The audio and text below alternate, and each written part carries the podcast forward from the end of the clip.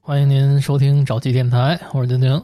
我是亮亮，三儿，好久没聊天了，咱们经常一开录的时候就是好久没怎么样了，咱们其实就是好久不录音了。 嗯，现在录的少，一周可能也就录一到两个，撑死了。大家都忙啊，现在不知道你们注意到没有，就是这两天预言家特别火。按说预言家这个职业，嗯，他们应该是一个自古有之的这么一个职业，预言家在我感觉跟算命的没什么区别，他以当下的这个时事啊或者是什么，可能有一个演算的一个公式吧，推断一下接下来事态会怎么发展，怎么走。我觉得这可能就是预言家。但是这算命的，我看一般不会写成一个书或者是一个记录让后人记载。算命绝大部分咱们了解都是以蛇传蛇，我觉得之所以今年突然看到好多预言家呀，日子太好了。对，可能是因为最近日子太好了， 嗯，大家都想看看未来走势是不是？都担心，还是有这方面的不安感，想看看往后运势怎么走，怎么活，是这意思吧？估计是因为这个吧。现在好多的做自媒体的朋友也都开始做预言家的节目，嗯，一期说一个什么的。咱们经常看到老高他们也都开始聊这个，这是不是就有点像什么靠山吃山，靠水吃水啊？就大家想听什么嘛，就是给大家弄点什么。所以呢，这两天我们也稍微看了看预言家的事儿，我小时候一般都看那个 QQ 空间有一星座运势，今儿穿一个白衣服，明儿穿一个粉衣服。你真会按照他的提示去做吗？不会，因为他那个首饰什么各种宝石我都没水有，我都没有。但是我会按照天气预报去，穿衣服，我可能会那个，就是稍微穿个什么颜色衣服，有这么一件儿。你看咱国家人就是好多，比如说本命年会穿红的，嗯民俗了，这算是。咱们国家对红色还是算喜庆的颜色，但是在别的国家好像他们就不吉利的颜色。每个国家文化不一样，咱们都中国红嘛，但是你看厉鬼，操，你说这挺矛盾的感觉。这没毛病。你说反正我都要当鬼了，我穿一红的，我就是鬼里那最厉害的。嗯，我觉得也有可能是什么呀？古代这个带色儿的衣服少，然后人家觉得穿鲜艳的颜色高衣服看你一眼对，就牛 逼。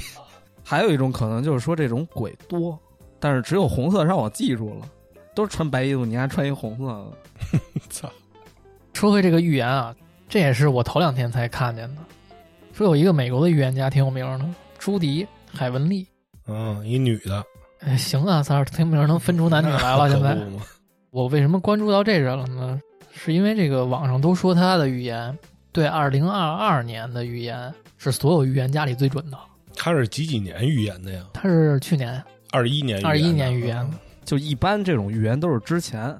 但是你这么一说，其实在我想象，因为他预言的太近了，有没有可能他有一个团队给他算了一下，或者是他跟政府部门有关系？哎，操，明儿我们要干谁？你一下都知道他预言什么了，是吧？你因为他完全没听过咱们聊专指这这个，件事儿，但是他完全能这么想，你也算一预言家，我跟你说。我操，是吗？嘿，所以我就觉得他们不靠谱。只能说明这件事儿确实是现在大家都觉得是比较重要的、比较重大的一件事儿，嗯，改变世界格局的事儿。这个朱迪，咱们不知道他，但是他之前在美国其实已经挺有名的了。好吹笛 是不是？他是一个专职靠给人这个，算命的，差不多可以这么说嘿，这跟中国的那个神算子，差不多嘛。神婆嘛，他们那边就玩塔罗牌的吧，应该是。水晶球什么嗯的对，谁知道人家是哪一卦的呢？但是人家这个，据说他的这个客户可都不一般嗯，一般都是什么达官显 VIP 贵是，吧大官显贵，对，都是什么政治家什么的。我觉得啊，好像信这东西的都是非富即贵的人。但是你看身边咱们知道的一些传闻，就是谁谁特有钱，开一楼盘或者干嘛，就找人看这种事儿，对，看风水。因为人家有钱，人家散得了这钱。穷人能吃饭就行，人才不管你未来怎么样呢，是不是？有可能。当时看到这个朱迪对二零二二年的预言的时候，是二月底三月初那会儿。当时这个网上传的特别火，说这个朱迪准是为什么呢？说是因为他准确的预言到了俄乌战争，哎呦，他在去年就已经下结论了。这人是不是现在挺有钱的呀？他之前就很有钱了，你想人家那客户都是达官显贵的，你想，他要能预测成这个，首先第一点，他得先买黄金去啊。他反正人家投资你就甭甭操心了，他肯定比咱有钱。所以呢，当时就说他准，说这个二零二二年乌克兰和俄罗斯会打仗。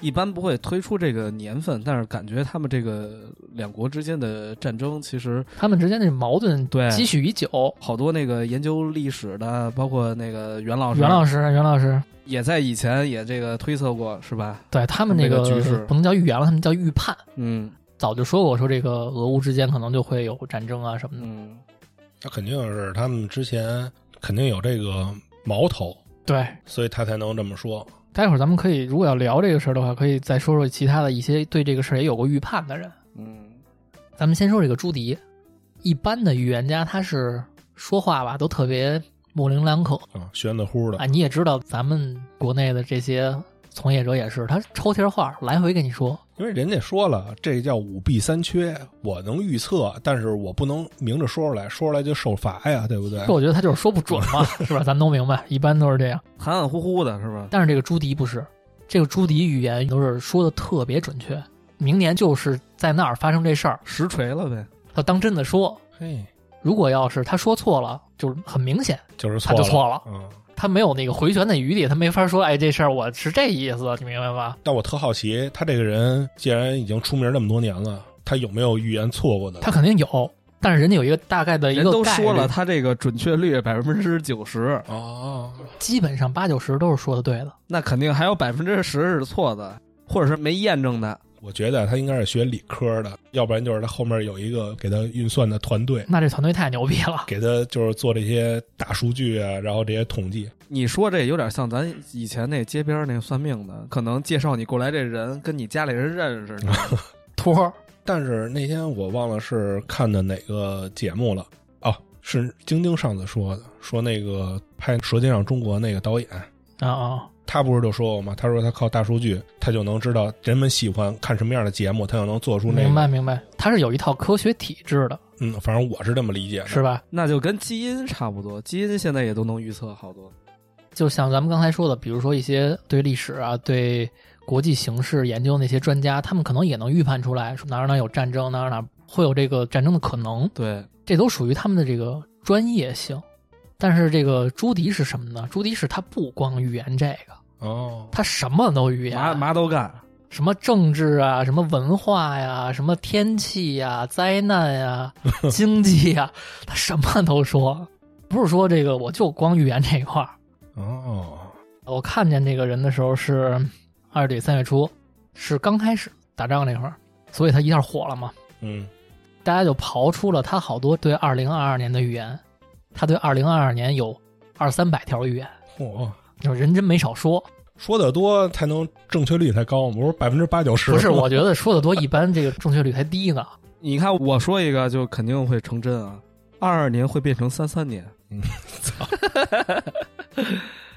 大概看了一下，他还有什么比较关键的预言，哎，我就留心了一下，看看这些东西他到底说对没有。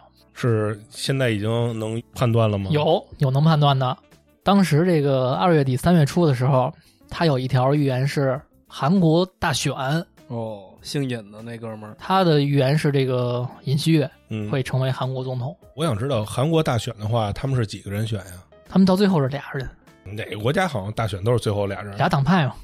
等于其实韩国选举的时候，还是上来有好几个人一块儿去选，然后最后就剩这俩人了，是这意思他妈吗都不是咱们该琢磨的。最后就一个人儿，你就想这一件事儿就行了， 你管人三三五个人呢？我就说的就是概率问题。如果要是说这个选总统从一开始就只有这俩人，那他二选一选一个就好选中嘛？那他也容易选错呀，百分之五十错嘛。啊，是，那反正蒙一个嘛，对不对？他还按照这个概率，你知道吗？当然可以按照概率学来说。然后到三月九号，呃，三月十号了，其实这公布的时候已经，一看还真是这个尹锡悦。成了，这个就让我记住朱棣这人了。我就想，哎，那我到时候再看看他往后还有什么。今年我就主要关注他了。其实你要这么说，我又能抬杠了。嗯， 我就觉得丫是不是美国政府部门的一个人呀，一个代言人呀？就人家各国都有间谍，对吧？就是他有情报呗，你这意这思？咱不得而知，但有可能，我觉得有可能啊，咱们这个不排除任何可能性嘛。因为对于我来说，我要相信一个人的预言，首先他说的这事儿得特别玄乎才行。就比如说世界毁灭了，像这种大家都预判不到的事情，这种东西，然后他说出来了，然后成真了。我才能相信他。像这种小事儿能分析出来的，小事儿，操你妈！选一总统，你告诉我小事儿，但是这些有数据的话，按理嗯说都能分析出来。你像对吧三儿这个，网上有一种解释，比如没预言成功的，他成功概率比较高。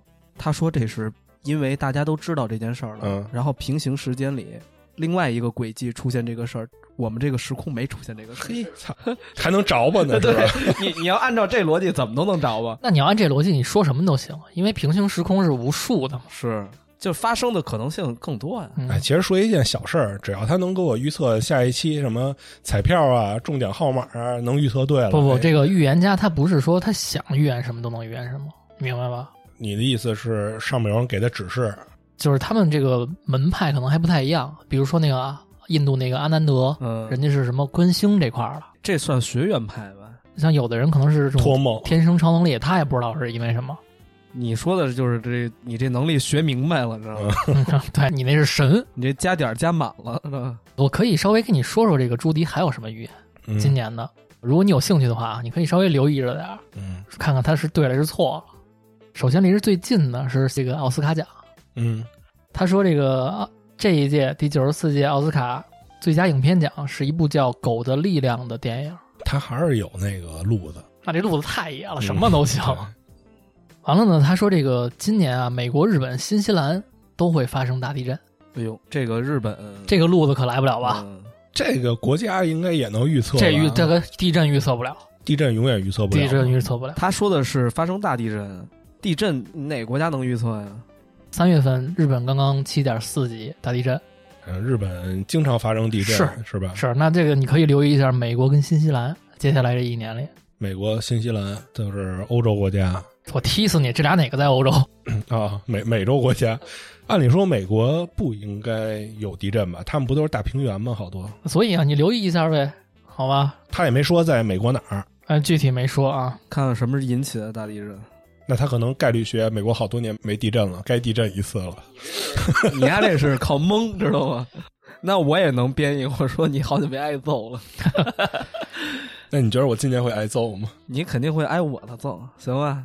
他还有一个预言，说是这个英国女王啊，砰，从小就看她在电视里嗯，来回出镜的这个女戴一王，戴一白手套，是吧嗯，对，人家打扮的很很讲究的这么一个老太太，说她今年得出事儿。 哎呦，有，我估计岁数到了，你那么大岁数了，是不是？你嘴真碎，是。他这个包括女王的替身吗？操， 我没那么你无法回答。 我没那么高层啊，我他妈不知道人家具体的怎么着。我是不是让你丫附身了？问这种问题，而且啊，这个网上有一版他对女王的这个预测，我不知道是不是他本人说的啊。嗯如果是真的的话，那这个他说的已经非常详细了。听听。他是这么说的：他说，英国女王将在六月之后把权力啊移交给她的儿子查尔斯王子。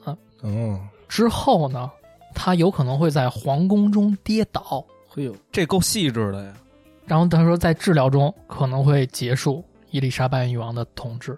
他说的很隐晦，结束伊丽莎白的统治，那也就是说这个可能不太好。啊，就是不一定会死，有可能瘫了。他可能是这意思，你看他说的又隐晦又具体，他说的非常具体了，在哪儿发生什么。但是是他说摔倒，然后结束统治，也没说伊丽莎白怎么着了，他没有预判她的死亡或者怎么样。有可能是因为人家现在还在世，他直接说出来说他会死，可能不太哦不太好。不太吉利。朦胧美，说实话啊，得亏他也就是一个美国人，他要是一个英国人，估计也就给他抓走了。 说他是不是有这个要谋篡的心？这在咱们国家就是乌鸦嘴 这在咱们国家枪毙了。啊！这个， 你看看他说的这个具体，都具体到这个程度，就可以说是他把自己给路堵得很死了。就比如说女王，她是在皇宫外边跌倒，或者是她没有跌倒，是其他原因造成了她这个身体不适，都不算他说对了。哎，我想知道他发表的这些言论，按理说这个英国女王会看见吗？想看肯定是能看见的呀。如果英国女王要看见我，要是英国女王，我就这一年我就跟床上躺着，我也不下来了。你说有没有可能王子看见促成这件事儿的发哎 生呢呦？我操，不至于的，他们这个谁掌权没没那么大诱惑，应该。反正趋利避害嘛，就跟床上躺着呗。这一年过了以后，没准我就好了，对不对？这件事儿就像有的电影里没法避免，嗯就如果他真的是神预言这种，你比如说我预防这件事儿，啪铺一地毯，嗯，然后让所有的地都变软，哎，没准儿就是因为这地毯太软了，呃摔了一跤，那你说这不就是死神来了吗？ 差不多还有呢，没完呢。美国的现任总统拜登，背嘚儿， 他说拜登在今年下半年啊可能会出现健康问题，他们说没事儿老预测，人家要么摔跤，要么他妈得病，真是没人逮他，反正啊，人家那儿。这要有人逮他，得逮他一跟头，这是然后呢，他说到这个美国的加利福尼亚、啊东南亚的印度尼西亚，要发生海啸，还有印度等等地方吧，会发生洪水。嘿，那跟海啸差不多。哎，这是大灾难了。听这几个名儿，好像都是离水不要近的地儿嘛。他说的是洪水、降雨这种大面积降雨，或者是飓风，就这种嗯，灾难，比较容易让人记住的是这些吧。嗯，这涉及面儿倒还真广，牵扯政治，还牵扯这个自然灾害。他就是那意思，就是我什么都行。他靠什么赚钱呀？人没说嘛，有客户，有客户的。刚才亮亮好像还看了一下他的收费，对，在网上有他的这个也不算贵。标准，啊，多少钱不算贵？我那 iPad 关了，我现在不知道。 那怎么着也得几百美元吧？那肯定几百美元少了哈，对这种级别的人来说，那不差钱儿。是不是还可以了？肯定比那些陪聊贵多了。按理说，这个级别的人要是找他预测的话，你说会预测什么呢？先预测会不会摔跤，下半 年是不是？我觉得可能先预测就是说你知道什么，嗯，说我这个贪污腐败到底被人发现没有？ 你是不是在影射什么事儿？嘿，这就是在今年头几个月我关注到的一个预言家。嗯，之前我对他们真是没什么兴趣，因为我觉得江湖这事儿吧，在中国已经玩的太多了，多少年的了。我之前听说过一未来人你那都是未来人。叫 KFK，他说他来自二零六零年，他预言了一些事儿，具体我记不清了，但是他预言了一件事儿没预言准，后来我就不关注这个了。嗯，我在豆瓣儿本来还加入他们这个小组 KFK 小组，我说现在豆瓣整改了，不是整改。后来我一看他这预言没准，我就退群了。不太相信这个了。凯菲凯好像是后来好多不准的，他预言了一个谁啊？就是那个川普，会连任。啊，哎，没连任，哎呦，我操，我就颓了，我跟你说，嗯所以你刚才说那平行时空是不是就是从这里面说的？有人这么解释，刚才咱不是说到这个关于国家之间冲突这事儿，好多人能预判吗？嗯，其实最有名的有一个，现在也被翻出来了啊，他已经过世了，这么一个挺有名的学者，嗯一个美国学者，他当年写过一本书叫《文明冲突论》，他写书那个年代是正好刚那个苏联解体，九一年那会儿，嗯当时这个全世界是一什么风气呢？全世界都是觉得这个苏联解体之后，世界就平静了，不会再像当年那样了，对吧？嗯也没有冷战了，也没有很大的战争了，以后会就平息了呗。对。但当时这哥们儿就写了一本书，观点就是他觉得不会，他的意思是、这个世界基本上是分为六到七种文明存在的，矛盾的根源啊，就是因为这些文明都无法互相的去理解。思想不统一嘛。他说跟什么所谓的意识形态什么的，跟那些没关系，嗯就是因为咱们这个文明。我大概想想，我能不能回想起来他列的文明啊？呃，首先有中华文明，嗯，然后有日本文明、西方文明、东正教文明、伊斯兰文明，嗯，好像还有非洲文明。有可能我有落的啊，我现在能想到的是这六个文其明，实他说的这些不就是信仰的问题吗？跟信仰有关系。有的文明是很多国家代表一个文明，比如说像这个西方文明，嗯因为他们信奉的东西是差不多的。他们很类似。嗯有的文明其实就是一个国家，比如说这个日本文明，嗯，只有他自己一个国家。其实一说日本文明，就很难想象，就他们的文明到底是什么样的。你看，像咱们东亚的人就会觉得日本文明不就是源于我们中华文明吗？嗯，儒家思想，但是在这个学者来看，日本文明最起码在现代来说是一个独立文明了，它已经基本脱离了当年的中华文明了。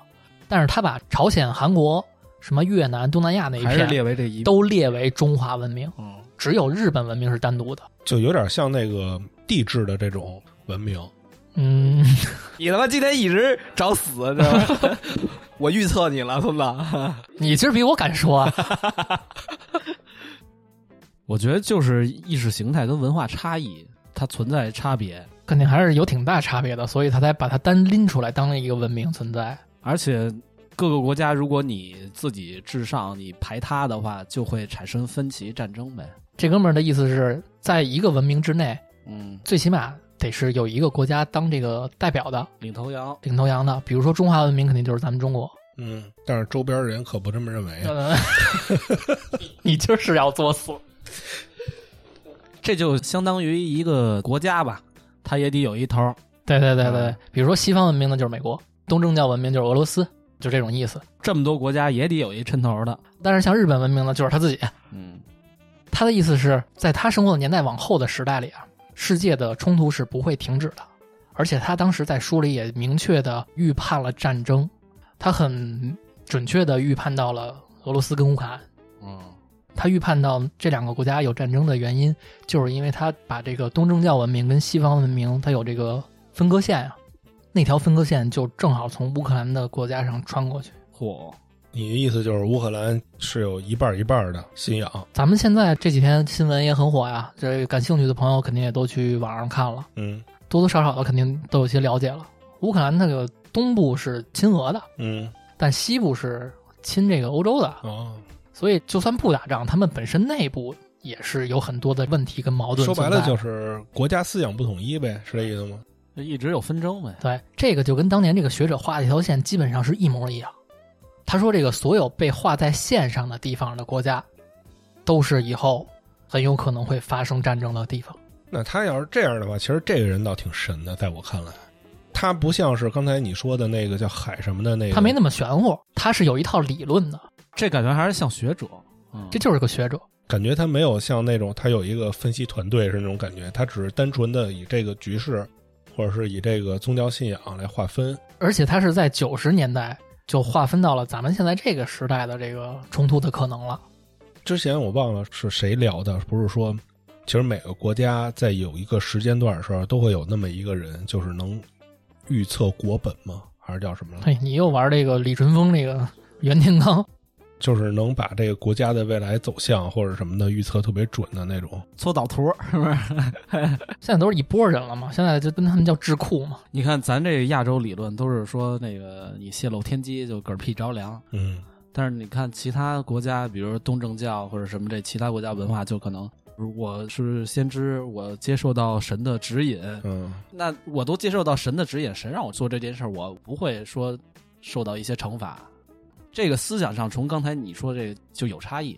总之吧，这是我最近因为国际局势啊， 然后我也才关注到了一些挺厉害的人吧。这些人在我看来都挺厉害的，因为最起码如果是我在之前，我没法敢说这话，我说以后呢哪儿哪儿一定怎么怎么样，也没人那知识储备，也没人家那个分析分析能力，力。而且压根儿没工夫琢磨这我个。还在想吃饭的事儿呢，是不是？所以我就看看人家这些高人都说什么了呗，所以人家叫学者，人就干这个有的，人养着呢。是吧？刚才青青说到朱迪，然后我想到那 KFK，他那预言不准。凯夫 K 是日本是吧？对，日本的穿越者，哦，还是一个亚洲人。是他应该说他自己是一个未来人，数字化的东西我。操，又玩的玄的乎 的，就是虚无缥缈，它它不是这个实体化的，有点类似。他不跟金星人一样吗？照你那么说，但是金星人是意识形态传到这个人人身上了，嗯，但是这个东西它可能咱们无法预判它是什么。嗯，他当时说，二零一九年是最好的一年。凯夫 K 是吧？嗯，这么看来，他说的没错。是。我们说到另外一个预言，嗯最近可能网上说的也比较多，这个时间比较靠前，是大约就是十九世纪，靠近一百年，比朱迪这老几百年老算老算，多了。咱是二十一世纪现在是嗯吧？啊啊啊！这预言叫克雷姆纳预言。克雷姆纳呀，是来自这个塞尔维亚的一小村庄，塞尔维亚也是一个是好地方是吗？好地 方，好地方，那个是非之地。就想听听是非。反正塞尔维亚是这个一战导火索，啊嗯，啊是这个当时奥匈帝国的一个王储带着他媳妇儿访问的时候，直接在街上让人家那个枪杀了嗯两口子。跟他有仇那个小伙子就是民族主义嘛，他就是反那个奥匈帝国，哦，暗杀了是不是？叭叭叭几枪就打死了。然后所以就两边开始打仗了。这是导火索，当然之前有很多矛盾啊，因为这件事之后一次世界大战。这个我这里头这哥们儿也预言到了，对，因为你是十九世纪，对当时还没有一战呢。嗯，一战是几几年开一战的？九一四年，我要没记错啊，一九一四到一九一八，一九开始就算二十世纪了，是吧？对，等于就是你这事儿发生在一八几几年预测的，对我操，有点神的啊哈。瘆得慌。嗯，他们这侄儿俩都是在这个一九零零年之前去世的。哎呦，这就是避嫌，我赶紧死啊！ 这俩人呢是叔侄俩，叔侄俩都是农民，没上过学。啊，没上过学还，对，也是俩人行骗好行骗，一个人给一个人打掩护呗，人跟村儿里头骗什么呀？对啊骗点什骗么呀？点吃喝呗。这叔侄俩是在塞尔维亚对，农民种地，种地。业余的时候预言一下，嗯，我介绍一下这叔侄俩啊，嗯，大概说一下他们俩名字，一个叫这个米洛什·塔拉比奇，这个是 uncle， uncle，嗯嗯还有一个叫米塔尔·塔拉比奇，啊，一家子嘛。这个是侄儿。这大爷呢死于这个一八五四年，哦，一八五四就死了，嗯，然后侄子呢是一八二九年生的，是一八九九年死的。卡在点儿上了，对他们俩预言呢，是一开始可能是大爷先发现这个能力，大爷自己待着待着就发现自己有能力，对他经常看到一些画面幻象，就发现自己有这能力。他还不是托梦，对，那他这个就不是上帝的指引呗。他这个学术名词应该叫遥视，嗯，姚氏，他可能突然发呆，看见那个时间线以上，就是发现一些事情画面，然后他平时就跟他们村子里的人就是讲，蛋逼啊聊天儿、哦那就说没人。理丫了。到后来应该你觉得这不一神经病吗？但是他陆陆续续发现，就是这些事儿真的发生了，真的发生了，预见未来呀、要这么说，遇见未来。那他应该能买彩票。人家那儿没彩票，一八几几年就包括刚才晶晶说的那个一战，他也看见啊了，也看见了，跟你说的一样。哎呦，就是被刺杀了，对，哦，他看到有人被刺杀了，嗯，但当时他要跟别人讲，应该没人信。没人信。这个大爷呢，看看他的侄子，也没事儿，就说了一些画面。哦，就是他侄子听完他大爷说这话，然后没事儿也在那儿预言。对，遗传啊呀，他们家这个，嗯，那这怎么是大爷遗传的 呢？他爸可能不在了，不是没提他爸吗？就嗯有可能这血脉上就招这个，总之就超越常人吧，嗯，有点东西。有点这特殊能力。之后呢，大爷肯定死了呀。哦，他还死这么痛快，对，大爷没预言一下自己什么时候死你说的这个还是你把这技能吃透了，哦，他这个摇式随机的是吧随机的，不能挑选他看到什么。嗯。大爷死之后，这侄儿就觉得他们这叔侄俩没事儿老这个预言，折寿是吗？不是折寿，是他发现没有人知道，哦就，他得把这事儿不能光跟街坊说，街坊以为神经病。可能啊也没人理他们呀。嗯，他得把这东西记录下来。感情儿世人知道这件事儿，是因为他自己记录下来的。他自己记录不了，他俩是一文盲， 操，没上过学，一农民，哦哎记录呦盲字儿都不会写。太难了，太难了，嗯，而你这东西不写下来，事儿都发生了，你再说呢，有什么意义就？没人信了。嗯对他得得记录下来。后来就找了当地的一个东正教的一个牧师，啊，叫这个扎哈里希。对，塞尔维亚是这个亲俄罗斯这块儿的。嗯，嗯，这个牧师呢，生于一八三六年，一九一八年死的。那一战结束了，一九一八年。对，然后就帮他们俩，这个米塔尔这侄儿一直说，那哥们儿帮他记，牧师帮他记下来。这牧师没有添油加醋一点吗？他怎么复述的，大概牧师怎么写。我想说的是，嗯，他有没有可能是因为这牧师亲身经历了这件事情，所以他把这个渲染了一下呢？马后炮了呗？你的意思是因为反正那个哥们儿只是叙述，他也没必要吧？为什么呀？一是咱不得而知啊，二是这个牧师记录的时候，这个已经就笔记本上记录好了，他就已经发出去给别人对看了，之发前就给别人看了，啊，就很多人都知道了。就没有篡改过啊。明白了，等于说从他第一次就预言这个世界大战，就说这个世界开始可能有点动荡嗯啊，他说的不稳定就是世界。对，那我觉得挺厉害的，因为一个小地方的农民，嗯，他能说这个战争是世界级的，可挺厉害的。因为当时之前可没发生过世界级的战争这可能是我现在复述世界，他可能说很多国家大概这么表述，啊。但咱们相当于很多国家那就相当于世界级。嗯明白？我要是当时那个世界的人，或者说就是这个预言的这个人，我作为一个文盲，嗯，我在这小村庄里我也没出去过，我也没看见过世界，我怎么着能确定这些人就是世界各国的人呢？他的服装啊、服饰啊，都可能文化不一样啊。嗯你想他们东正教跟其他天主教啊对什么的，可能不太一样。哦，对，其实我想说的不是这个，我想说的就是作为一个文盲，你想说的不是这个，你说作为一个文盲，什么世面都没见识过，嗯然后突然看见一帮人穿不同服装打架，然后我就能认为世界，所以我就觉得他比较可信，因为他们不了解这个世嗯，界。就是他没是他没见过是，他说出了一些超过他认知的东西了，已经。而且这地方很小，一小村庄，你想想。说回来，第一次世界大战之后，他是预测到第二次世界大 战。哇，他看得这么远呢，嗯，说这个战后的这些稳定啊、繁荣啊，都是假象，他说一战之后的是吧？嗯因为许多人可能就忘记了自己的信仰，忘记了神，觉得自己可能聪明绝顶，但是我们人类的智商包括想法还是比较渺小的。有的人觉得他聪明绝顶，对，那说的是那小胡子呀。嗯，我现在就特别好奇啊，这个人他能所谓的遥视看到这些画面，但是他怎么能知道这个人特别聪明？就像刚才你说的，就是有的人觉得自己聪明绝可顶，能通或过者是他的什么这个语言表达呀、这种嗯他还能理解人家说的话。姚氏的话是连声音也能看到吗？还是只能看见画面呀？他是觉得，就是人开始忘记自己的信仰对，然后开始做一些极端的事儿，产生战争。啊。那我现在都有点好奇，他到底是不是一个文盲了？我觉得作为一个文盲来说，不应该有我说的这这样的些都思是想白话啊，但是他这个原文后面我会大概给大家念几段，他原文大概别人翻译过来嗯的。，没事儿，你就说他都做什么预言了就行，嗯咱品品，因为咱毕竟是作为后人了，嗯咱可以稍微品一品，是吧？嗯，他这个预言了手机，嚯，预言了手机的出现。嗯我想知道他怎么说的这事儿。他那时候德国连汽车都没有，但是他活着的时候，这汽车后来发明了，但是跟他也压根儿不是一国家呀。他也预测了这个汽车的诞生，他应该是没见过汽车，最起码但是也有人说他可能听别人谣言啊，说那个德国人坊间流传做出汽车了，对。但是在那个年代，你说国家与国家之间还是有距离的。嗯，我就想知道他没见过手机、没见过汽车的这么一人，他是怎么描绘这个东西的？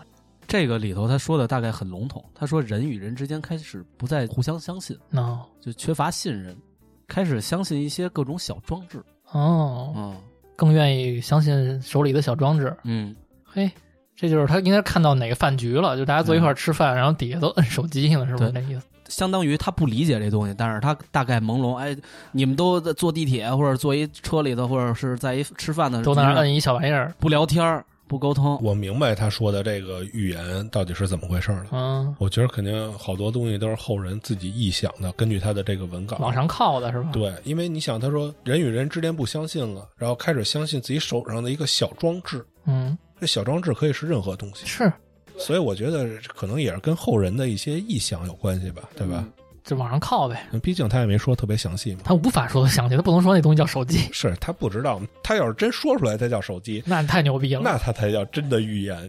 另外一个预言啊，嗯，说这个在和平年代，就相对他可能看到的幻象就比较安逸，比较和平，出现了电影。哦呦，这里头他说的是这个和平年代，大家这个通过文字幻影了解一些战争，文字幻影啊，了解之前发生过的战争。他不一定看到的有多远，但是他看到了这个幻象。哦，他跟那东西叫幻影。对，你看文字可能就是书呗，书本或者什么之类的东西有。可能是底下的字幕。这有点意思啊。嗯，还预言了汽车的诞生，说人不需要牛拉的车也能跑。啊，他们那会儿有车的概念，对吧？嗯，但这也刚才说到了嘛，说这个一八八六年德国发明了汽发车明，的汽车，对，但是那时候他还活着，是吧？对，但他是塞尔维亚人，而且他没出过村儿，他们村儿肯定是没车。当时，没错，我就挑重点的说，咱们知道的，还预言了人们会在空中旅行。哦，这对一个一八几几年的人来说，确实是嗯，对，那会儿就算有飞机，没有飞机。你想那时候刚有汽车呀，你想，嗯，空中旅行。不过他这话说的，没准他看到空中旅行是人在天上走，而不是坐在一个东西 里。比咱们这看得更远。他说的不是走，就是你在天上旅行，可能是天上飞，它是一种视角，嗯，然后你能看见地上的这个风景。哦，坐飞机上看第一视角，我操，那丫这够牛逼的啊！就他肯定看到，假设说咱坐到飞机里，先看到飞机舱门，然后有飞机，然后看空姐儿呃看上空姐儿。倒杯可乐，如果你靠窗户的话，你能往下看看，是不是？他有可能是这种事他情，万一丫坐的那位置不是靠窗的到呢？空姐腿上了，是吗？这有点意思啊！嗯， 然后还预示了这个电脑跟电视，我发现他对科技真是情有独钟啊。因为可能他看到的幻象里这些事儿，他记得比较清楚，完全他解释不了。嗯，他比较好奇对这方面， 他怎么区分电脑和电视的？其实按理说，他俩长得挺像他。肯定是描述了一个东西，但是后人说是他是预言的，有可能是电脑，有可能是电视，就像你跟后人解读的一样。他说未来人发明能看到图像的盒子，通过盒子可以看到这个世界各地发生的事儿。他还知道世界各地，厉害！他怎么不知道这盒子里面出现的是另一个世界的事情？他怎么不知道这盒子里是几个人 儿，你知道吗？这盒子里几个人可以干嘛？是吧日本发生的事儿，对，还预测了这个第三次世界大战。嘿什么？呀？这是看了几辈子的事儿啊？到底这个咱没法评论人家这是对错了。这我先给大家读一下啊，嗯，我对这感兴趣。这也是网上人家翻译的。这叔侄俩留下这么样一段话啊，我嗯给大家读一下：当田野的花香飘来，当土地被破坏，当河流失去健康，那么最恐怖的战争会发生。各个国家发射奇怪的炮弹，当这个炮弹爆炸的时候，留下的不仅是杀戮，还有诅咒。我操哎呀！这太神了！这个核辐射，他那意思就是核战嘛？这真的嗯不像那个没上过学的，你知道吗？但是如果真的要有那一天，也应该没有再往后了就。嗯，停了，他这语言结束了。它一共这有三十四个预言，但是我只是捡比较重要主的要的，对，他有没有这些预言有一个时间线吗？有吗？没有大概罗列。那我估计这就是最后一条预言。它有好多预言都是预言的当地的政治啊，或者是嗯其他肯的定事情。先预言自己身边的。我说一个啊，我还有一个感兴趣的，嗯，就是他预言了有一个地方会比较和平。哟，这个在我之前了解那个未来人 KFK，他也说过这个地方。说重了，对，但是 KFK 是明确的说这个地方是哪儿，因为他是未来人嘛。点名了。对，他说他在未来他生活在澳大利亚，哦，然后在这里啊，这叔侄俩说，我就直接给大家念了，说这个大战中只有一个地方幸免，这个地方是世界的尽头，被大海包围，有欧洲那么大，只有这个地方没有落下这种炮弹，人可以和平的生存下去。那应该就是那儿了。嗯，欧洲那么大，被大海包围，世界尽头，说这个地方有一个特点，有三个十字架。还说了一地标，嗯有人预测是他们那个国旗，澳大利亚国旗是什么样？不是那个蓝颜色上面好多星星的那个？对有个米字旗。那星星也是一个十。哦，嗯嘿，那要是这样的话，还挺神的啊。但是我的意思就是说，他跟那 KFK 说的就很像。嗯对，有可能这个 KFK 他是不是就是抄人家这个呢？跟那个《三体》说的也一样。啊也有可能。我记得 KFK 一九年出现的吧？嗯，好像是。嗯，所以说嘛，就这些人，因为他们处在一个信息爆炸的时代里，嗯所以查这些资料，我觉得会简单一点， 不像那个一八几几年这人，嗯，他是什么科技都没有。如果不是这个后人杜撰的这个事情的话，那他真的就挺神的这个预测。嗯，如果要是有杜撰的话，那就不好说了，这东西是不是？因为毕竟咱们现在查到这个稿子也都是从网上看到的嘛，对吧？反正这够神的，这比那个朱迪还神。是澳大利亚机票多少钱？现在接不接纳你还是一回事儿呢， 操！不过澳大利亚确实也是这个移民的这个大国。是。但现在疫情，你不好去那儿。那要照这么说，这个往后可有点悲观呢。嗯，那你可以就盼望着咱们死之前见不到呗。哎，你说到这个了吧，三儿？嗯，你知道这个还有一个预言家，就那个就那小孩儿刚才说那个阿南德，阿南德，阿南德是精确的预言了这个疫情。这个阿南德出名是因为他精确预言疫情。他是在什么时候预言的？他在疫情之前就说了，说二零一九年将会有一次大灾难，二啊对零一九年年底啊对好像是嗯说是就是全世界性质的这种大灾难。嗯，他是说了瘟疫还是说大灾难？我忘了啊，好像是瘟疫吧？反正这意思。当时所有人都没当回事儿，哦，结果操，二零一九年末咱都知道，这不开始了吗？一开始是二零年初，这哥们儿哪国人啊？印度，印度小孩儿今年刚十六，后来后来一查，二零一九年就开始了。这个还没完，就后来不是稍微好点了吗？疫情，这个安南德还拍视频，就是在网上说，到哪年的哪几月份，什么这东西还会再来。你丫这么说，我现在都有点怀疑，他要不是因为他是一十六岁的孩子，我都觉得是他 投的毒，你知道哦吗？他没那能力，他是占星是吧？嗯对，他是靠着他们那个什么印度那个占星术说， 是，就是因为他太小了嘛。嗯，他当时还没十六呢，他现在才十六好嗯他要像是，岁数大点儿，我就觉得是他投的 毒。所以你就说他神不神？是，他反复的预言到了几波疫情的来袭，嗯，以至于特别火。这人嗯，完了，这个也是前两天打仗之后，人家不是开始问他吗？担心会不会所谓的三战到了什么的，就问他，他怎么说的？他说不会，他说这次不是三战。哦，就是是咱死之前还是看不到嘛。哎，你对吧听没听我说完？但是他给时间了，啊，几几年？ 操！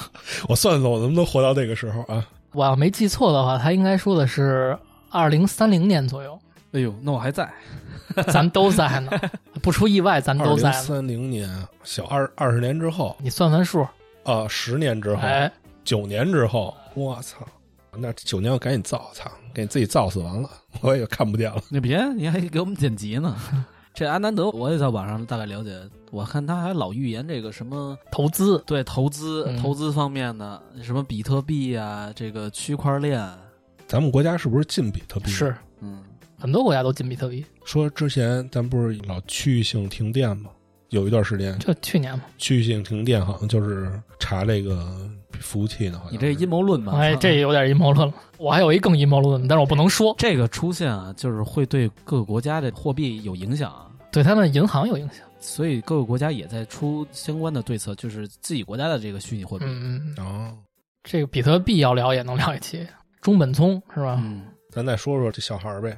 这小孩除了预言疫情，然后这次预言世界大战之外，他大部分时间都在预测这个投资的事儿。还投资什么呀？财迷九年以后后就挂了。还是有幸存者的吗？照这说的，不是，那如果要是按照那个末末世世电你影，去澳大利亚呀，对末世电影那些不都是吗？尤其是这种大灾难以后，等于其实人类就像跟重启了一样，恢复到一个呃相对和安静是吗？相对野蛮的一个时代嘛。他这说的有点像有一电影，这末世。那我跟你说，三儿，那黄金也是黄金。说实话，我要是活到那个时代，然后我要是那个时代一个统治者，我就不弄黄金。黄金这个金属，我觉得没什么用。外星药啊，那些兄弟们药啊，那是你的换取食物的货币。反正九年就看看呗， 看看能不能发生这件事情嘛。咱可以先先离近的看，咱先看看这朱迪这个说的准不准？是嗯朱迪他这个好的一点是，他就预言这一年的嗯，好等嗯，我都忘了他预言啥来着。奥斯卡啊六月份不是说也有一个事儿吗，他最近的就是姓尹的这个韩国总哦统啊，对，这已经中了，已经嗯中算了他中了是。就是未来还没发生的嘛。还有一个女王的事儿，女王摔跤是吧？跟头，然后这个拜登生病拜登生病是得年底了，啊，他说下半年大洪水是他预测的吗？对大洪水、地震，他都说地了。震准了，现在就大洪水。你知道吗？其实我特别好奇一件事儿，就是这帮预言的人啊，自古以来，如果要照这么分析的话，应该挺多的预言的人。以前不是还有这种职业吗？中国什么赊刀人啊？嗯，对对对，那你说这些过去的这些统治者，甭管是统治者还是国家领导这些人，他们会不会相信这件事情？如果要是这些事情都发生过，那哥你你不信也啊都发生了。那为什么以咱们生活的年代来说，这种人不是说每个国家都有？给我感觉是那是咱见不着嘛。嗯，而且不是说了吗？他们每个人也不是说说的都是对的，他们每个人都有一个这准确率的，是比如说你嗯百分之八十，我百分之六十，他百分之九十那，肯定有那特别准的嘛人嘛，相对对吧准的。但也可以这样吧，我一年我预测个千八百个，瞎逼说。我的意思是，这人肯定得是准的人，而不是那种胡逼说的人。但是你看啊，我假如发一百条微博，我中途可以删啊。不是你没明白我意思，嗯，我意思是国家既然知道有这么一批能预测未来的人，嗯，那为什么还要让这个青天剑嘛，这是把他们收集起来，就是观天象嘛，让他们天天就是已经知道未来要这么发展了，那为什么我们不极力不让事情变化的这么恶劣呢？这两个可能吧，我觉得第一个是这个人无法改变是吗？我虽然知道了，但是天命不可改嘛。二一个是这个他们觉得有利益可图，你假如说朱迪啊，他说这个准确率是百分之九十，嗯，那那百分之十呢？我的意思就是，比如像这叔侄俩，他预料到了以后会打仗世界，但你无法去控制这东西，你不知道这是什么时候，因为什么。嗯，这东西你只能是等到那一天它真的发生之后，你才会想到哦，它原来是这个意思。但有可能发生之后就晚了。对，就晚了。那你像这个朱棣这个人，嗯，他不是有好多达官显贵去找他去预测什么东西吗？咱甭管是预测什么吧，那肯定是相信他的话。是那既然他能这么准确率这么高，那为什么不把他说的一些不好的事情，而且他相对来说卡的那个点儿还特别的精确？你在那个时间点、那个时候去化解一下这个东西呢？我觉得有可能那百分之十就被化解了呢。我的意思是什么呢？不是他去化解，而是当事人去让这件事情不要发生的。我觉得大部分事儿可能很难，就比如就像俄乌战争，是他能预料到，这对大家来说也是一件不太好的事儿，但是对当事人来说，他是想这么做的。啊，就是无法改变他的想法。哎，这真的很难。就假设说你现在真看到，你去跟这个当事人说，不可能会改变。这不是全世界都跟他说呢吗？对啊？而且有些人能预判到这件事儿的不好的点，预判到有人受伤、吃不上饭。其实我觉得他这个预言啊，有一个最大的缺点是什么呢？就是他只能预测事件。拿这个俄乌这战争来嗯说，他不能说出来对面死多少人，或者说对你的国家有什么影响。如果要是把这些东西都说出来的话，那肯定人家也不想打嘛，那肯定也会规避吧。你意思我先吓唬你，说白了就是我让你知道这个后果，没你想象中好。对，嗯，那我就不干这事儿了呗。哎，那不一定。我跟你说，作为这个作为 来说，我跟你说，他就是觉得自己肯定牛逼。我觉得你们家说的都是扯淡，对不对我？命由我不由天，对，他肯定是那吧劲儿。你想想，操一 能听你他妈一个美国女的瞎逼逼吗？你说，操，对，而且人家是当局者，人肯定说你 FBI 吧，操你妈，蒙我。你们说你不知道什么是沙皇是吧？预言这东西对于大家的好处不就是规避吗？规避风险吗？我觉得对于我而言啊，我可能没想到规避，我可能先想到就是这事儿发生了，跟我有没有关系？但大部分人来说，像咱们这种个体，感觉没有什么太大影响。如果他的预言真的就是特别准、神准那种，我觉得必然发生的话，就是你是没办法规避的。哎，我想到一个，想到一个又阴谋论的东西，就是为什么很多国家领导人不希望你老替他们操什么心啊？你能别老踩这个线，一直说他们，你就是不相信，也不能说不相信吧，就是不听这些预言家的话呢？因为我要是听容了易被你，左右，对我听了你的话以后，你有可能说的这不是预言，你可能是抱着一个政治目的来跟我说的，对你的身份可能是个间谍特殊或者是一个什么，对吧？对，就是大家都信了以后，你好达到了一定政治目的。 我觉得一般都不会信。反正我觉得正常的掌权的政治家们肯定不信。嗯，我费半天劲掌权的目的不是为了信你的，是吗？嗯我是为了让大家听我的。对，而且就算我信了，我也不能让你成真。你看，这咱老百姓，咱听着咱都不一定信呢。对对对，咱听个乐儿嘛，当你就说咱仨里头现在有一个能预言，真预言准的，比如说十件事儿，预言准了五件事儿，咱信这个人吗？信啊。我不 信，我不信，我怎么信啊？就是咱们自己人有一个人咱能预言，啊自己人亲兄弟还明算账，你现 在给操你别说别说多少钱啊，你就是说你把你那戒指给我，嗯，你愿意吗？你要是预言的准，然后对我切身还有利益的话，躲过一灾难，那我肯定给你啊，但是得给我，给你啊，这不能要回去。是我想到我那预言了，你把你们家 PS 五给我，因为确实未来的五年内，有可能未来三年内就会发生，你的视力会急剧下降。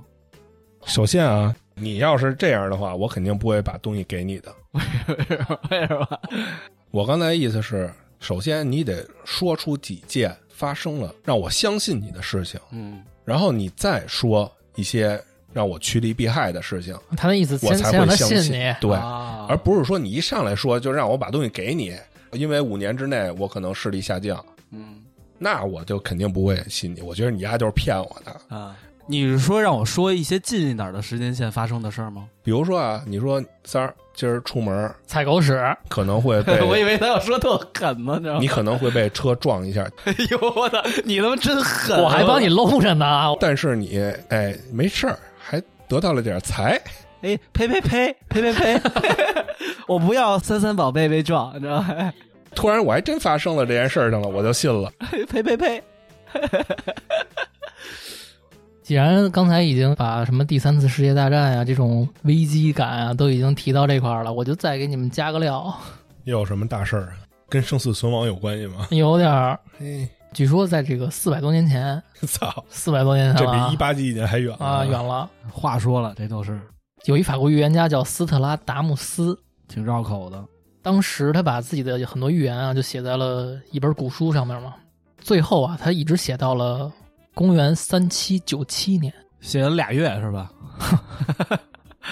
当然，他也写到了咱们之前这个年份嘛，就有一些写准了的事儿。嗯，当然，我没法查到他原文是怎么写的啊。写的够远的。对，但是他据说是他说对了，二零一六年川普当选美国总统，我、他知道他是谁啊？他可能描绘了一下这个人，一胖子，脸有点红。一个胡逼可能是说的是。还有就是他预言到了这个二零一九年巴黎圣母院大火。哎呦，他也认识这地儿，巴黎圣母院是一个很古老的地儿，这也挺准的。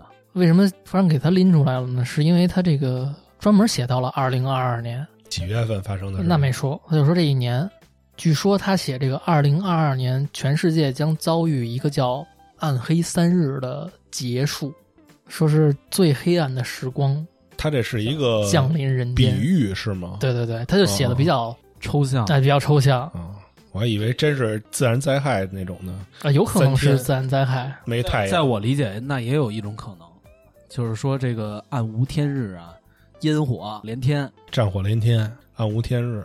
有可能吧？后人肯定揣测，可以这么想吧？嗯，现在因为这个疫情和发生战争，所以让大家又把这哥们儿的预言又翻出来了。嗯，就有人分析啊，说他这个暗黑三日到底是指什么？停电了是吗？ 哎，朝阳区停停电啊！就有他们这个同行啊，就分析说这个暗黑三日啊可能会出现四种危机，说有可能是这种世界大战爆发，也有可能是这个小行星雨的入侵，就外太空来的一些危险，嗯，还有可能是大洪水等极端气候，嗯，或者是这个世界金融的这种整体崩盘，哦，都算是他们这个范围之内的。那等于这个暗黑只是表现的某种事情变得不好了，是这么一个抽象的意思，是真的只有发生三日吗？还是说这三日发生了什么事情？可能就在这三天里发生了某种突发事件哦，啊、嗯我觉得啊，因为如果这事件只发生三日，首先这个自然灾害、大洪水三天，我估计也结完束不了。对，嗯还有这个世界大战也是三天也完不了。他这个三日的意思可能是某种转折点。二零二零年二零二二年，啊，操、你对这个数字 真的是从咱们这期一开始到现在，这期太丧了。，我总结了一下，就没什么好东西啊，就没有什么好东西。那我想作为听友听到这一期节目，他会怎么思考这个事情？嗯，我不管他怎么思考，反正我听见这些丧事儿了，我得让他们都听见。 大部分可能都是跟你想的有点经济实力的，赶紧买澳大利亚机票是 吧？操！他说的这个暗黑三日是全球性的，世界，哦，我操，我知道什么了，嗯， 《暗黑三》不是要出了吗？暗黑四要出了。啊大菠萝三，总之吧，我是觉得从这个二零二零年开始，也就是两年前开始，世界真的开始有点改变了。 嗯，最起码，我觉得之前的那种全球化的那种趋势一下就变了。就是现在这个疫情啊、战争这些情况，导致感觉所有国家都特别闭塞。在那个发生之前，我觉得世界真的会一步一步走向大家都越来越近的那种感觉。嗯，嗯，然后去了解各个国家的文化。我去你们家玩玩，对对，你来我们家家玩玩，玩，我给你一只大熊猫。嘿，。然后我再给他一只大熊猫 哎，而且在我理解啊，就刚开始疫情刚有的时候，或者说持续一年以后，我觉得世界按理说大家都经历了这种苦难吧，算是，，嗯，按理说就不应该有什么所谓的战争之类的东西，就是难上加难的事情。但是没想到，就是还发生了战争，是不是有可能就是因为大家经济都不好，打打仗能挣点钱呀、这个意我思操吗？！ 呃，我觉得刚才三儿说的那句话特别对，嗯，越经历苦难的时期，应该越尽量的去让生活向正轨发展。对，最起码你恢复经济嘛，对吧？让能让这些失业的人能上班啊，对不对？太对了，正常就是你经历过苦难，也尽量不让别人经历苦难吧。没错，这是保存着一点善良吧。所以现在这个世界这走向，我真的有点看不懂，不理解。那我骂句街。婆家妈鸡，从开展以来，咱们也知道一些新闻，哎，有很多这个傻逼，确定你待会儿要说的这些话题能播？吗？不对， 是能播的啊，你得确定一下啊。哎，就说那些傻逼太不善良了。在网上吧，他就是有一些很不好的人嗯，对这个战争来指手画脚，哦，我无法形容出他们具体说了什么，因为我觉得我再复述一遍，那都是不好的事儿。嗯，嗯，有很多人在拿街坊邻居打架什么，嗯或者两口子吵架这事儿来是比喻这场战争。打架跟战争真的是太不一样。了。嗯因为打架撑死了，也就是波及，也就波及到两家人。嗯，你知道有多少儿郎要战死沙场，有多少这个妇女、儿童、老人要受到牵连？是，我觉得也牵扯到自己的同胞，没错，因为你的语言不友好，导致同胞有危险，因为别人也会这么想你。在人家来看你们是一个标签儿的，对他不会分出你们谁说了什么。是，他们不会把你分成一个个体。其实咱们的所谓的个体，就是国家和国家是个体。人最基本的，他区分人群的方式，他只能标签化。嗯，你是什么种族的，你是什么国家的，对。虽然你不喜欢这个“标签”这个词儿吧，对，但是没办法，这就是人最简单的认识其他人的方式。因为这种标签其实一直存在，就像咱们国家会对一些地方有一些地域炮，对，这都是因为脑子里标签的这种感觉。我觉得当时我在网上看到了一个人说的一句话特别好，他说：“中国这近一百多年来可以说是反复受到痛苦跟创伤的，嗯，咱们一直在受难。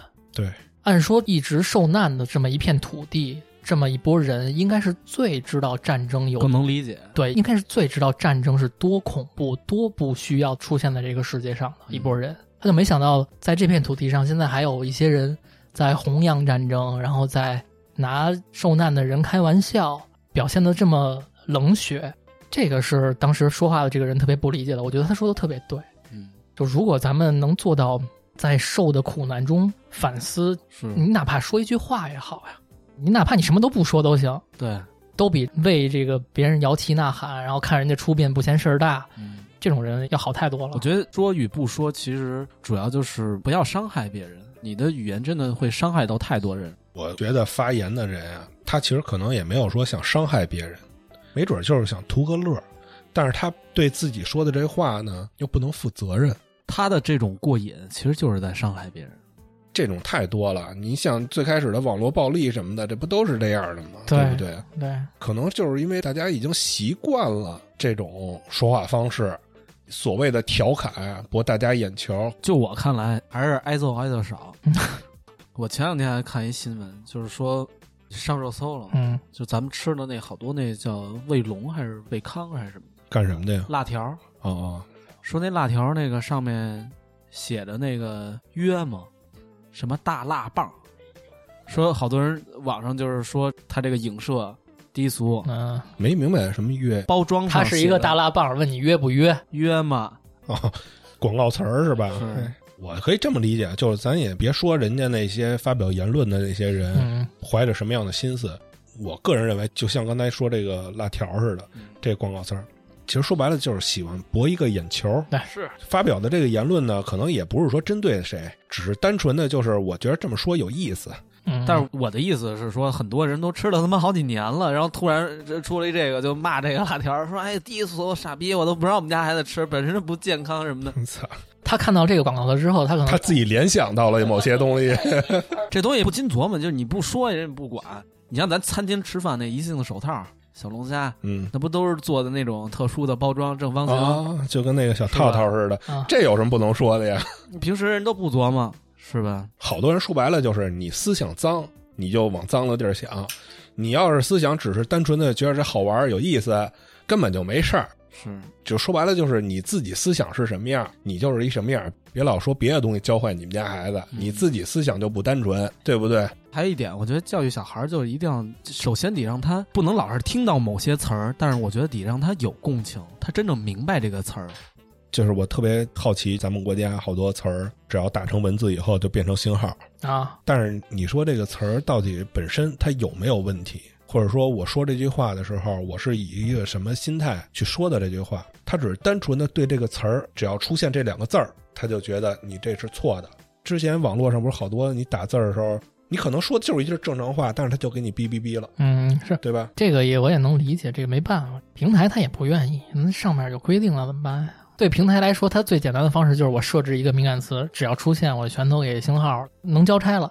话是这么说嘛，但是这东西你说对大家到底能有什么影响？如果它要是出现了的话，我是觉得没你什只么是影能响。控制文字，但很多东西它是口口相传的，你甭管是理解还是什么，它不是通过文字。这是因为现在技术没达到呢，等下回技术达到了之后，你只要嘴里说这个，你手机就爆炸。我跟你说，你只要一说，啪就爆了。这你生出来就给你来芯片，嗯是吧所以我就觉得管的有点太多了吧，这个操。其实我觉得这个怎么说呢？它其实相当于一种泯灭文化，就是有好多东西。你说吧， 我看你能说的刨根儿刨到哪儿去？咱就拿电影来说，我觉得好多题材啊怎么什么怂的了呢？突然，是没有问题的，还有好多画面也是没有问题的。你把血变成黑色的，或者你把这个血腥画面给删掉，这世界就没有发生过这件事情吗？就是吧挺好。笑的这事儿。这也有点像纹身。你看，我跟亮亮做纹身，嗯这些年也一直是在被各种打压中， 嗯，道不理是是一现在好样。多了吗？不是这两年又开始，我觉得不让未成年人纹身这个很是是正常对的。未成年人你不能干很多事儿，这都是应该的。这个很正常，就是你在各个国家也都是对不能喝酒、抽烟。但是这个，个线画的很明显，嗯，你只要过了这个，你只要是成年人了，你既然能是为自己负责任了，你就有很多事儿是可以自己做的。因为我有自己的权利，啊是吧？可能咱们这个成年的线画到六十吧，就咱可能都没到呢，可能到六十之后咱就想干嘛你干说这嘛，成年是到底是哪个成年？就别人不会管我了。啊！要么人都说老无赖，老无赖，我六十岁了，我可以出去摸小姑娘屁股去了，是吧？嗯，行，警察你也不能打我，你打我你就是欺负老人，是这意思吧？我这现在就给你预言了，你六十岁肯定会被人 打。以你这么个进度下去，说实话，啊我对这个预言啊没什么兴趣，主要原因是它发生不到我身上，或者说对我影响感觉不是特别大，但是刚才那些语言，你听着不觉得会波及到你的生活 吗？大不了就活那么多年嘛，就算了。这反正大家要灭，大家一块儿灭呗，对吧？有人陪着我呢，不有一块地儿不灭吗？是吧？那就他们活着呗，我祝福他们， 对不对？行，你你想的挺开的。对三儿其实还算豁达，他这有点过一天算一天。啊哎，对，我更希望的是这个你是嬉皮，是吧我能预言，你知道吗？我要的预言还不是这种对世界的这个预言，只要就是对你我个人，嗯是吧？对你只要我后来发生什么事儿，我都能知道就行，对吧三？儿想要的就是长头发、有 钱，呃，长就头这发俩就事不儿要了，对，有钱就行。现在长头发不用考虑了，长不了了。有钱以后可以植发，哎呀，操，你预言你会不会植发，就知道你有没有钱了。发财治百病。对对对，他这也不像预言，像他妈超能力，你知道 吗？预知未来。都算超能力。三儿，如果你的这个目标是有钱的话，那其实跟这事儿还是有关系的。嗯，你不觉得这个大环境好的时候，咱们挣钱机会就是多吗？嗯，是我确实能理解。怎么说呢？就刚开始疫情刚开始的时候，可能还觉得就是一年，嗯，觉撑得死短了时间对的，。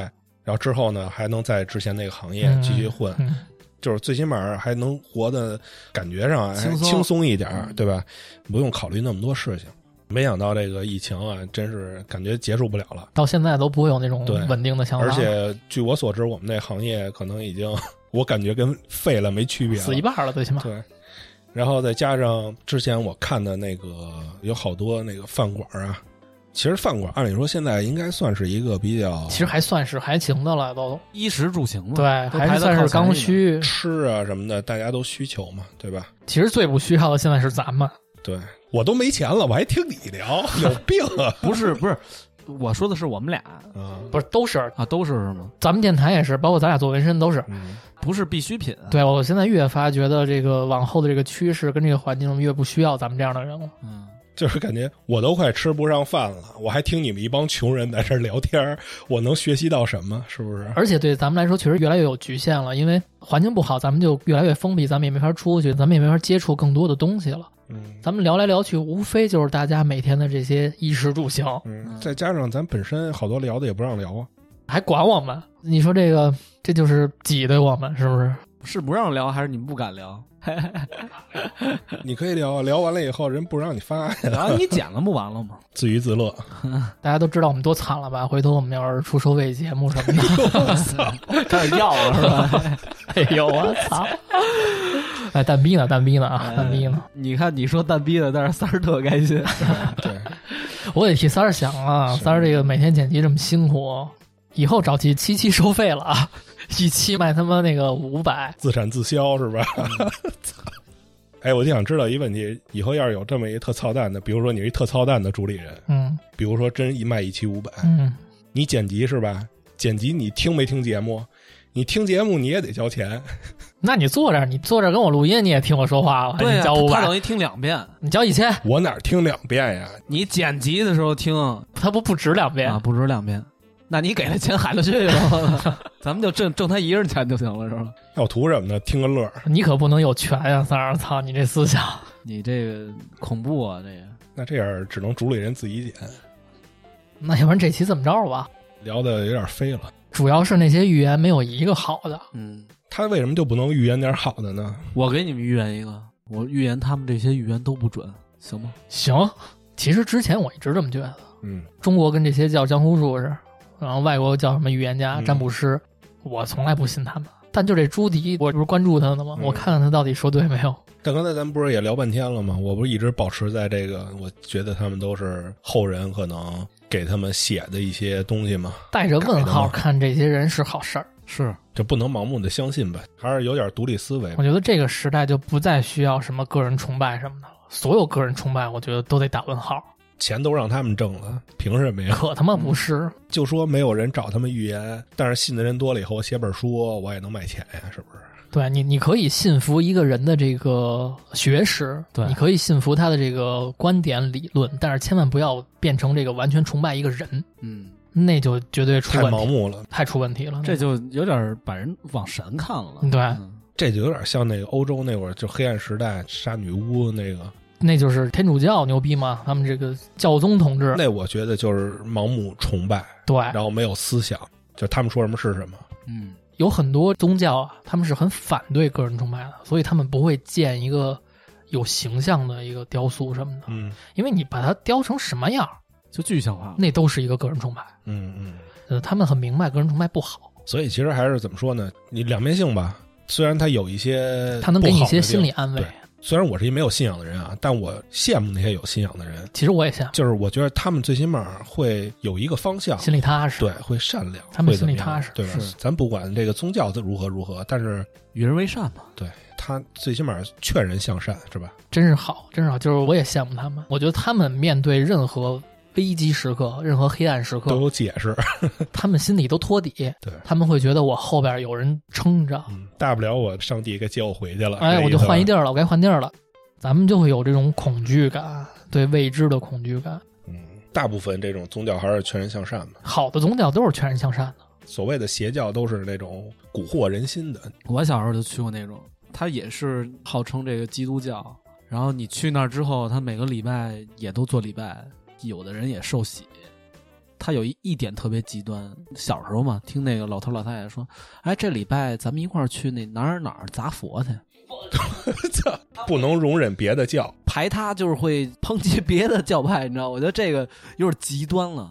反正我就觉得，所有的甭管是教派啊还是什么的，都是有两面性的嘛，辩证的看问题绝对是好事儿。对，有好肯定有坏，这没肯办定法。还是要有自己的这个判断，还是那话，就是自己心里得有杆秤，嗯，你自己的是非观念什么的，是吧？别鸡巴傻逼呵呵的。学会打问号，就包括自己之前坚信的东西，你也得学会打问号，想想是不是对的，来回反复的去验证。对。然后咱再说回刚才那个评论的那个事儿，跳够远的啊，我就想说一点：你评论的时候啊，你虽然你高兴，或者是你言论自由怎么样，但希望你能转换一下思维，就是把你前世也安在别人的身上，就是发生这些灾难的人身上，嗯你想一下这事情，然后你再考虑要不要发这个言，就完了。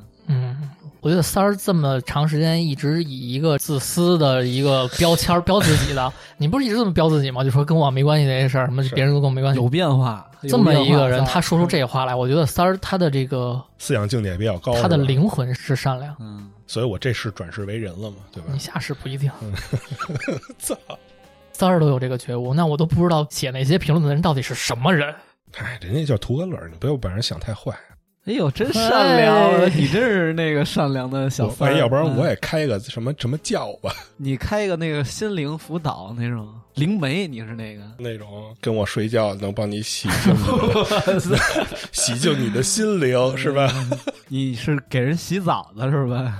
虽然说了好多特丧的预言，嗯，有没有能预测那个双色球的呀？他们自己行，他们这帮人自己可以。那他们还写什么书啊？就天天那种买不彩是，票的我是说双色球这帮人自己可以，哦非让我说出来。我们最好的预言就是相信这些预言都不是真的。嗯，嗯我们希望吧，我们希望世界发生的这所有的苦难，所有的这些波动都是短暂的。我希望人会越来越好，没错，因为生命肯定更重要。其实话说到这儿，嗯明白的也都明白了，嗯，不明白的也没有必要再解释了，再解释就下架了。自己理解呗。那就感谢您收听这期早期电台，我是晶晶，我是亮亮，三儿，拜拜。拜拜，拜。拜。ここでさようなら口癖になったいつもの言葉が今日はなぜだかここでさようなら部屋の明かりが一つずつまで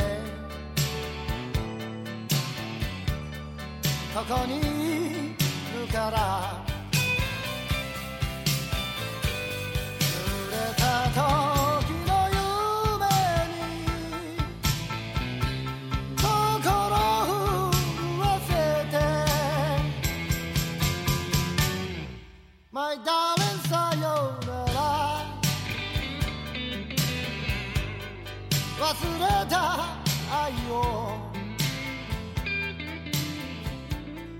教えてくれた僕の声